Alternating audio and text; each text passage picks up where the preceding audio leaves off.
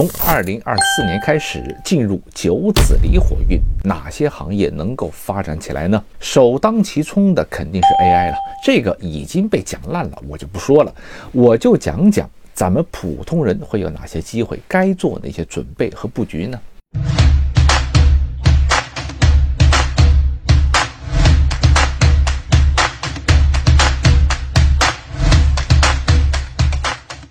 大家好，我是齐天公子。其实网上啊，已经有很多的博主讲解关于九紫离火运的文章、视频都有了。包括我自己也讲过冥王星进入水瓶时代的视频内容。其实不管东西方哪个玄学术数，殊途同归，大家最终讲的都是一个意思。比如说，从二零二四年到二零二三年是八白左辅星当令，左辅属土，与房屋啊、土地有关系，也代表传播、运输、推荐等等的。那么，地产、装修、传媒行业必然会兴起吗？现在这个时代呢，不管是哪个年龄层的人，都喜欢拿个手机各种的拍啊，各种的传播，恨不得每个人都争着抢着要当个网红，搞直播带货呀，推荐好物啊，每天晒照片呢，发朋友圈呢，把各种各样的新闻视频发到群里啊，这些都跟左辅星代表的行业相关。那么，从二零二四年开始进入九紫离火运，哪些行业能够发展起来呢？首当其冲的肯定是 AI 了，这个已经被讲烂了，我就不说了，我就讲讲咱们普通人会有哪些机会，该做哪些准备和布局呢？首先啊，九子离运，八卦中属离卦。在奇门遁甲中呢，也代表离九宫天阴星，而天阴星就是右弼星。说到这儿，熟悉紫微斗数的朋友应该很熟悉了，左辅右弼，天魁天月，是吧？这个大家都很喜欢的啊，听了很多的贵人星，是能够给你带来助力的星耀。而右弼呢，说的是暗中的帮助。那九子右弼星也主智慧。参谋、助力、助手，其实说的还是一个意思。二零二四年以后，民间智库必然会越来越多，越来越厉害。我这一说呀，大家是不是又想到 Chat GPT 了？诸如此类，为我们提高工作效率的科技产品。啊，算不算是一种助力呢？在未来会有很多的民间高手集聚在一起啊，搜集全世界的军事啊、经济啊、科技啊、政治啊、社会生活等等各个方面的信息，并且给雇主做出对应的解决方案。注意。这里的雇主呢，可以是私人的，也可以是官方的。官方呢，虽然有自己的智囊团呐、研究室啊，但也愿意兼听则明，同时咨询多方面的意见，进而做出更合理的选择。对于我们普通人来说呢，进入民间智库那是不太可能的，但他们可以开设咨询公司，或者做私人顾问。这些也是九子右弼星的行业范围。国外呀有非常多的咨询公司，而我们国内目前的咨询公司呢还比较的少，种类也不多。但是随着时代的发展，咨询类行业必然会有不错的前景。至于私人顾问，那比如说像风水呀、玄学命理类的呀，就可以算是顾问了。还包括什么健身顾问呢？是吧？理财顾问呢，情感顾问呢，等等的，只要是给人出主意的、想办法的、有助手的那个含义的，都跟右臂星有关系。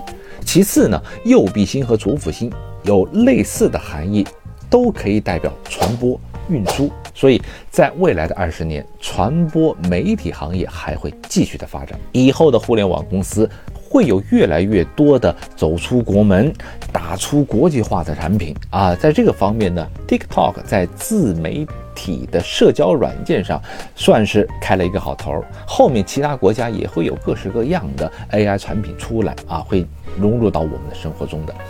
那么对于普通人来说啊，想要抓住这一波风口，想吸引大量的粉丝，就必须拥有博人眼球的内容，有独特的视角，有风趣幽默的表现形式，以及有丰富的文化内涵作为依托。在九紫离火运，会博眼球的、视觉独特的、文化底蕴深厚的人，都会迎来。非常好的机遇，而且也不会像之前那样啊，非得做个什么几十上百万粉丝的头部自媒体才行。大家是各自为政了，小而美的账号都会有自己的受众和市场。有人说，后面二十年是传统文化复兴的时代，这句话呢也没说错，但要补充一点，传统文化要加上互联网以及输出到国外，这才是乘上了东风，扶摇直上九千里了。最近啊，我一直在想一个事情，现在这个时代，ChatGPT 都会写论文了。我再去写一些文章啊，内容、视频、文案呢，还有人看吗？或者说都是大同小异、千篇一律的了。把别人的东西拿过来给 Chat GPT 啊，给我润个色、改一下，就成为自己的了。实不相瞒，我也试过这样做，但说实话，就目前来说，他写的太死板了，没有吸引力，一听就没有人味儿。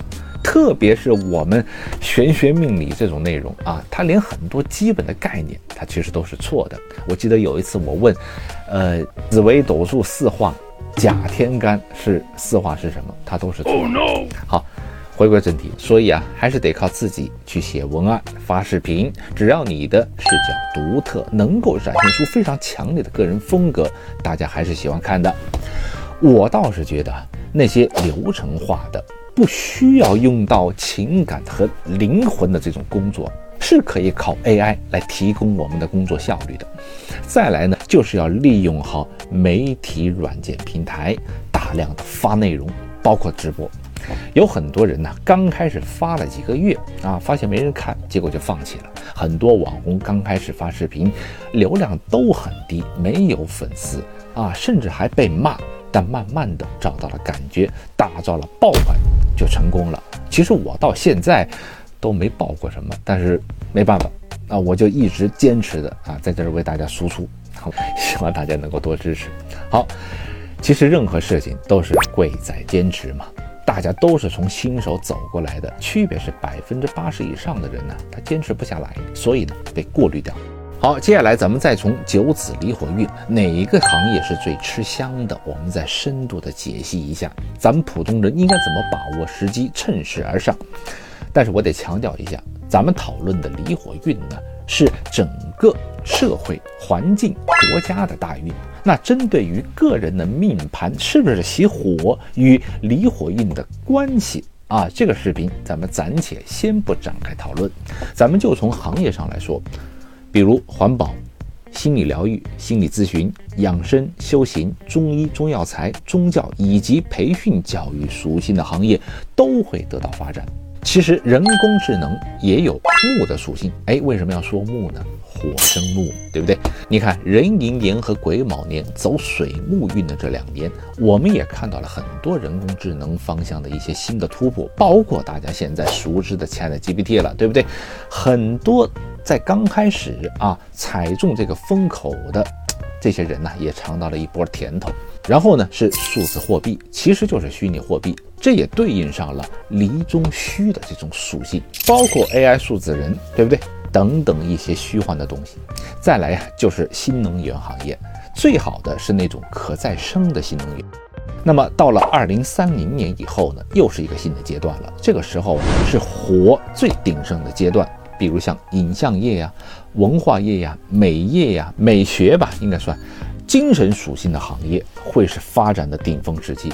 等等，以上这些行业啊，大家可以根据自己的特质，看看有没有跟你能够对应得上的。最后啊，我还想和所有的女性朋友们说，很多人呢说到离火运啊，就会说女性会有更高的社会地位，什么什么中女啊，指的是中年妇女呀。其实啊，这只说对了一半。我个人觉得不能单从年龄上来区分，关键呢得看个人的经验、认知的沉淀和个人修养来看。哪怕你年龄上符合了一个中年女性，但是如果个人修为和沉淀不够的话，那也没用。所以，并不是女性在这个时代就可以躺平的，就可以躺赢的，应该是。在接下来的这个大运中呢，我相信能够看到更多的女性崛起，各行各业都有属于女性的声音和话语权。希望呢，每一位女性朋友们能够活得更加精彩、自信、独立。也祝愿每一位看到视频的朋友们都能够在离火运中找到自己的位置和方向。我是占星师七年公子，想通过命理了解并掌握人生的朋友，请不要忘了订阅我。咱们下期见，拜拜。